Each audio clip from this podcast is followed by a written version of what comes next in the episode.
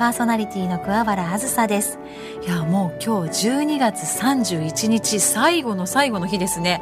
いやバタバタと過ごされている方もいらっしゃるんでしょうか。あとは帰省でこうご実家なんかに向かってらっしゃる方もいるのかなあとはもうどうなんだろう。今年は旅行なんかにも行けてる方もいらっしゃるのかななんてねいろんな方が聞いてくださっていたら嬉しいなと思っております。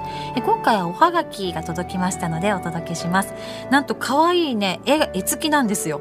うどんの絵とこれうどんだよね。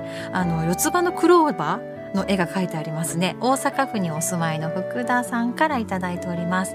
えっ、といつも聞いています。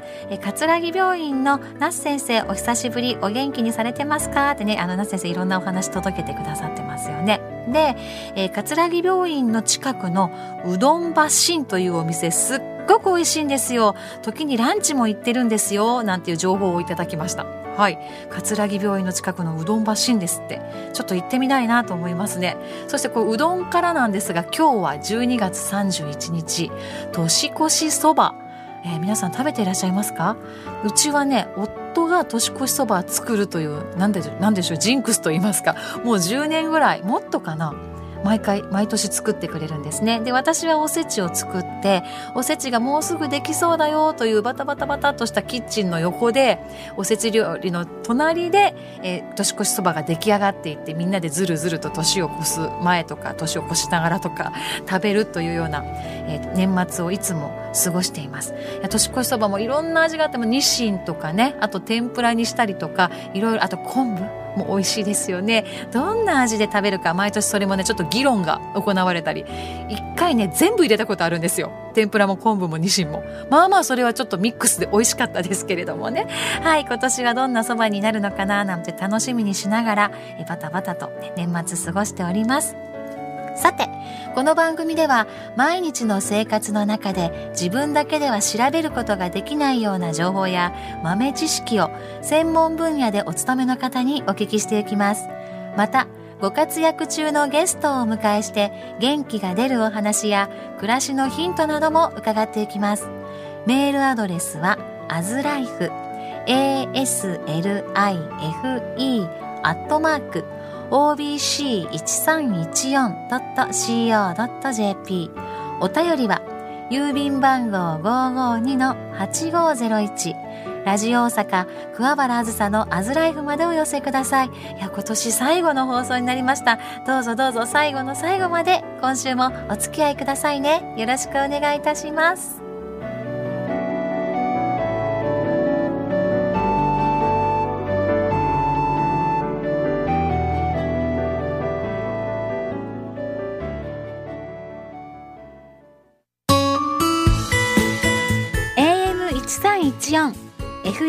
FM919 OBC ラジオ大阪。桑原あずさのアズライフ。アズのハッピーシェア。このコーナーは様々な分野でご活躍中のゲストをお迎えし、あなたの日々の生活の中に小さな幸せを感じることができるようなお話をお伺いします。今週のゲストは、3度目のご出演になります。絵本作家でもありそして映画監督もされたことがあってそして今はミュージカルで大変お忙しくされていらっしゃる西野昭弘さんをお迎えしています。よろしくお願いします。お願いします。お世話になります、頑張ります。なんか今のご紹介だったなんかミュージカルでっていうミュージカルに出てる人みたいな 出てはないです。そうなんです、はい、作ってる人です、ね。はい、いろんな顔持ちでもともとはお笑い芸人から始まった西野さんですけれども、もう今やね、知らない人はいないのではないかというぐらい。そうですか、ね、でも今初めて、はい、もし西野さんのことを知った方は、はい、漫才師をされてたことを知らない若者もこれから増えてくるかもしれませんよね。そうですね。はい、そんな西野さんなのですが、うん、え今日から3回にわたり、い、ろいろとご出演いただきたいと思っております。よろしくお願いします。えっとまず芸能活動をされていたということで、うん、どれぐらい前から、そしてそのきっかけなんかを聞いてみてもいいですか？芸能活動、まあスタートしたのはえっ、ー、とここ卒業してからなので、うん、だから19歳とかですね、はい、きっかけなんでしょうね。小学校2年生の時に。あのー、好きな子がいて、はい、で話しかけることできなかったんですよ、うん、やっぱ可愛くて。で全然無理だったんですけどそのある時こう前日にやってたテレビ番組の、うん、なんかまねっこかなんかしてそうするとこうクラスですごい受けてでその子に話しかけてもらえたんですよ。うん。でそそれが結構きっかけであ面白いことをすれば人が集まってくるんだっていうのが分かってですね。可愛い子ともお話できると。あそうですそうですそうです。ちなみにどんな可愛い子だったんですか？そこすいません気になっ なんかちっちゃいなんかちっちゃい女の子だったんですけど、まあ引っ越しちゃったんで、うん。結局そこからもうさ小学校3年生の時も引っ越しちゃったんでもうそこからあんま喋ってないんですけど結局。でもまあそれがきっかけですね。いやーうちの息子も小学校3年生だったこの前なんか好きっていう手紙もらってたななんて今思い出しましたけど、えーかわいい。はいそこからそしたらもう小学校の時からずっとそのお笑い芸人というかそうですね。なんそういうことにかその芸能えの世界行きたいなっていうのあって、ええ。別に形は何でもよかったんですけど、漫才師でもコント師でも、うん。まあ、テレビタレントさんでも何でもよかったんですけど、なんかああいう芸能活動エンターテインメントの方に行きたいなって思ったのが小学校2年生で、はい。まあ、そこから結構ずるずると今までやってるっていう感じですね。そして漫才師になられてね、もう名たる賞を獲得されてうわーっとあのなんかこう徐々じゃなくていきなりボーンってはい1年2年でね、はいキングコングさんとしてね、ご活躍されてましたよね。早かったですね10年分ぐらいの漫才師生活を送ったぐらいギュッてなんあかこうあそうですそうです。であのー相方が失踪したんですよ それに耐えきれずに。ええ。えっ、と2年か3急スピードすぎて。急スピードすぎて、うん。芸歴2年目か3年目の時に相方が失踪して、はい。で活動休止期間があって、また復活してみた今やもういな感じです。YouTube でねチャンネル。そうですそうですそうですそうです。そうです今ご頑張ってます本当に。はい、はい。おかげさまで。でそんな、まあ、芸能生活ずっと漫才師でこうされていて、はい。大活躍されていた西野さんがある日、はい突然絵本作家になると。いやそうなんですよね。そこもすごい興味がありますよそね。れが、えっ、と25歳の時まあその頃だったんですけど「跳ねるの扉」っていう番組がゴールデンタイムに上がって、はいね。で視聴率すごい取ったんですよ、うんうん。毎週で20%ちょいぐらいずっと視聴率が良くて、はいで、えー、ともうみこしも担いでもらってるし、うん。えー追い風だし、うん。下駄履かせてもらってるし、うん。でうん。すごいまあいい状況であったこのんですけれども。ままどこまで行くっていう感じでしたもんね。いやですが、ええ。えっ、とみこし担いでいただいて下駄履かせてもらって追い風でここなんだっていうそのここまでかっていう感じはちょっとあってですね。これ以上はないかもしれないという感じがしたんですか？まあテレビで活動する以上はもうこれ以上はないなっていう、うん。なるほど。あのーだ視聴率いっぱい取っても結局これぐらいかっていうのは分かって、でもじゅ結構欲が強かったもんですから。これぐらいかっていうのは何ですか？やっぱりこうお給料とかですか？いやいや給料は知らなかったですね。いくらもらってるか知らなかったです自けどなんか分の達成感みたいな達成感とかうんうんうん。あとはなんかもっとでっかいエンターテインメントやってる人いるじゃないですか、うんうんディズニーとか、うんうん。うんうんシルク・ドゥ・ソレイユとか、ええ。ああいう人たちとこうちゃんとやり合いたいっていうか競争したいっていうのがあって。世界に出たい。あそうですそうです、なんか僕たちはああいうすごい世界のエンターテインメントをちょっとこう外に置いちゃってなんか競争相手にしてないじゃないですか、いやでもなんかそれってちょっとお客さんに対しては不誠実だなと思ってつまりディズニーよりも面白くないエンターテインメントスケールの小さいエンターテインメントをお届けしますが来てくださいっていうのって、それいいんだっけと思って、なるほど。なんか内輪だなって思っちゃったんですね。なんかあのーはい。なんかちょっとまだあのーやっぱそこ競争相手というかちゃんとライバルに入れないってなんか恥ずかしいことだなと思って。そそのもう次元からしてすごいですよ。皆さんこの跳ねるの扉を目標にやってる人もいっぱいいらっしゃいますからいね。やそうっすよね。だからもうそこの頂点まで行ったからこそのこう視界が広がっちゃったわけですよね。そうですねきっと。でやっぱりちゃんと世界で勝負して、で思ったのは、ええ。なんかいろんなあのー海外のエンターテインメントが見ても、い、や確かにすごい面白いなと思う一方で、劇場でご一緒させていただいた先輩方、はい。例えば僕の時だったら1年目とかだったらブラックマヨネーズさんとかチュートリアルさんとか、うんうん。フットボールアワーさんとか、ええ。もう舞台袖でずっとあの見学させていただいてたんですけどどはいもうめちゃくちゃ面白かった。憧れで,、ね。うんうん。めちゃくちゃ面白くて、はい。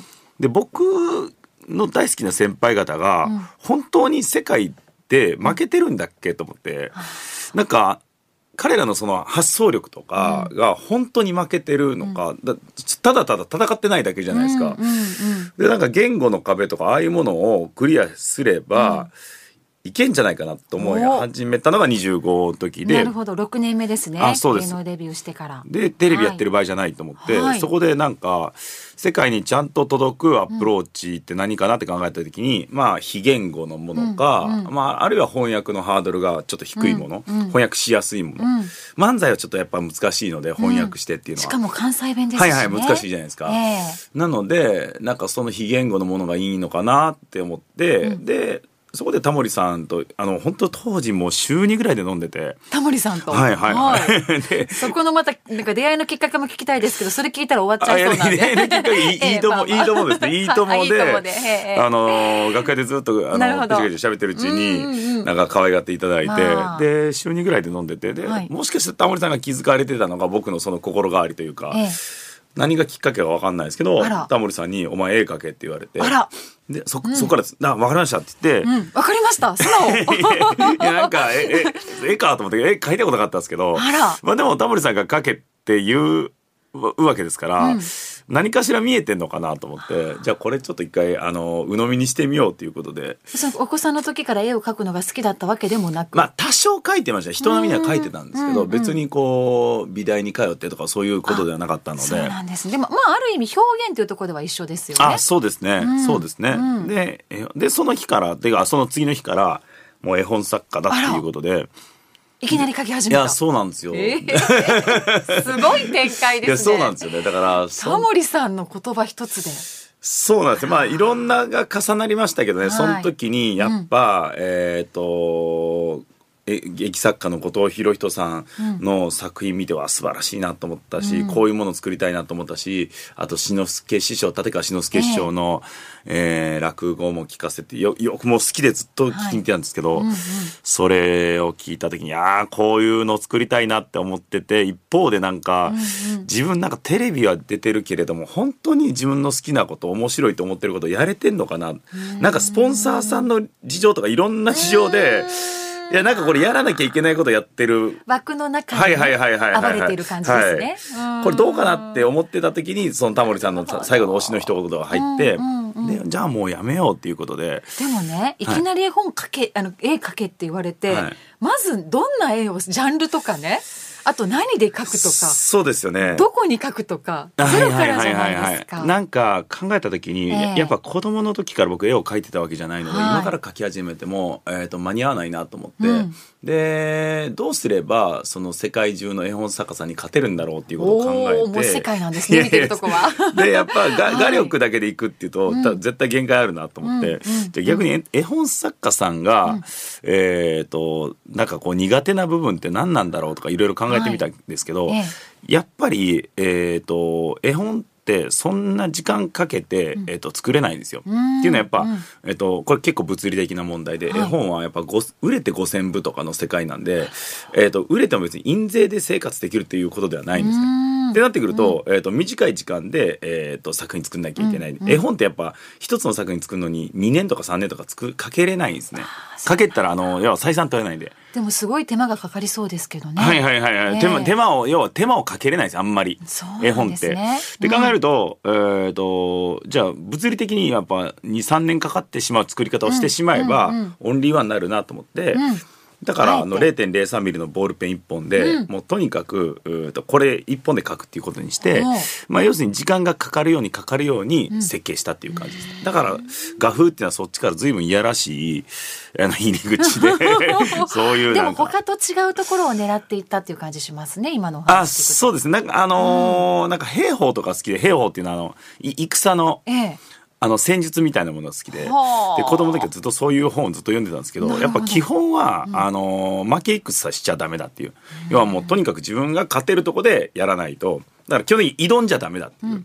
自分のホームグラウンドでやるっていうのがまあなんかそれはエンタメに限らずいろんなまあそれこそビジネスの世界でもまあそれ基本だなっていうことでこで楽してもダメだみたいなそんな感じしますね。あーなんかこそうですね極めていくためには。はいはいはいはいきっとそれでスピードでガーッと芸能界でも行って、はい相方さんがついていけなくなったんでしょうね。はい はいそのプロフェッショナルすぎるはいはいはい感覚といいますか。あと、あと、むっちゃ頑張り屋さんですね。確かに。むっちゃ、あの、頑張るのとか好きなんで、努力とか好ときなんで。ことん追求いや、したり。とことんすんの好きですね。そうです。で、もう絵本作家になってしまったよと。それで絵本作家になりました。はい。でまたその絵から物語を後からじゃ考えて載せていや物語先ですね。先に物語、はい、物語先ありました、はい、いやそしてその絵本作家からの今もうミュージカルとか映画とか、はい、そしてもう会社経営者までなってしまっていて、うん、本も何冊書いているというね、はい、そんな西野さんまた来週の火曜日1月3日年明けにいろいろとお話をお伺いしたいと思います、はい、ありがとうございました。ありがとうございました。番組へのメッセージをお待ちしております。メールアドレスはアズライフアットマーク obc1314.co.jp aslife アットマーク obc1314.co.jp aslife アットマーク obc1314.co.jp お手紙は郵便番号552-8501ラジオ大阪桑原あずさのアズライフまでお寄せください。たくさんの声をお待ちしています。